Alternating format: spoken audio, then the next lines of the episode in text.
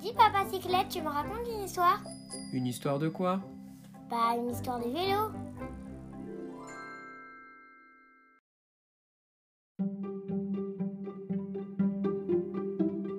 Les petits trucs de papa cyclette.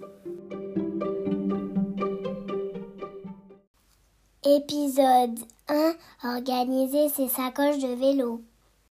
Papa cyclette, où t'as mis mon short Euh. Et ma serviette de douche hmm, Et mes tongs Ah, ça je sais. Ah bah non en fait. Et mon duvet C'est bon, c'est bon, je pense qu'on a compris. Le rangement des sacoches est une étape importante dans la préparation d'un voyage. En effet, qui ne s'est jamais retrouvé sous une averse à chercher sa veste en ouvrant trois sacoches, en en vidant deux, avant de se rappeler que les kawaii sont dans la quatrième sacoche Nous, ça nous arrive jamais. Ouais, on est trop organisé. Aujourd'hui, on va partager nos petites astuces. Je suis tout oui. Avant de parler organisation, on va parler chargement. Si on a des sacoches avant et arrière, répartir le poids va être important. Personnellement, j'ai plutôt tendance à mettre du matériel lourd dans les sacoches avant et le matériel volumineux dans les sacoches arrière. Et pourquoi donc Pour plusieurs raisons. La roue arrière supporte déjà le poids du cycliste lorsque l'on roule, puisque l'on est assis sur la selle. C'est vrai qu'un petit quintal pour toi, ça commence à faire. Toujours aussi sympa, toi, à ce que je vois. Et donc, le poids lourd dans les sacoches avant Oui, car justement, cela soulage l'arrière du vélo en rééquilibrant le poids. Le cycliste a son poids sur la roue arrière et charger la roue avant permet de rétablir un peu l'équilibre. Une autre raison Oui, je trouve, et cela n'engage que moi, qu'il est plus facile de pousser le poids qui est devant soi plutôt que de tirer un poids derrière soi. Un peu comme les caddies. On les charge et on les pousse devant soi. T'as tout compris.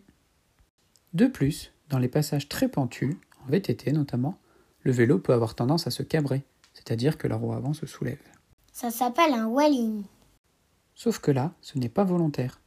Si la roue avant se soulève, cela signifie que les masses ne sont pas bien positionnées sur le vélo. Donc rajouter du poids sur l'arrière va amplifier ce phénomène. D'où l'idée de mettre du poids sur l'avant. Pas bête ça. Oui, je sais. Mais il y a quand même des inconvénients, non Oui, comme souvent. Tout n'est pas noir ou blanc, mais gris. Oh là là, quelle déprime. Mais non, c'est une expression. Charger la roue avant permet de rééquilibrer le poids, certes, mais influence grandement la direction.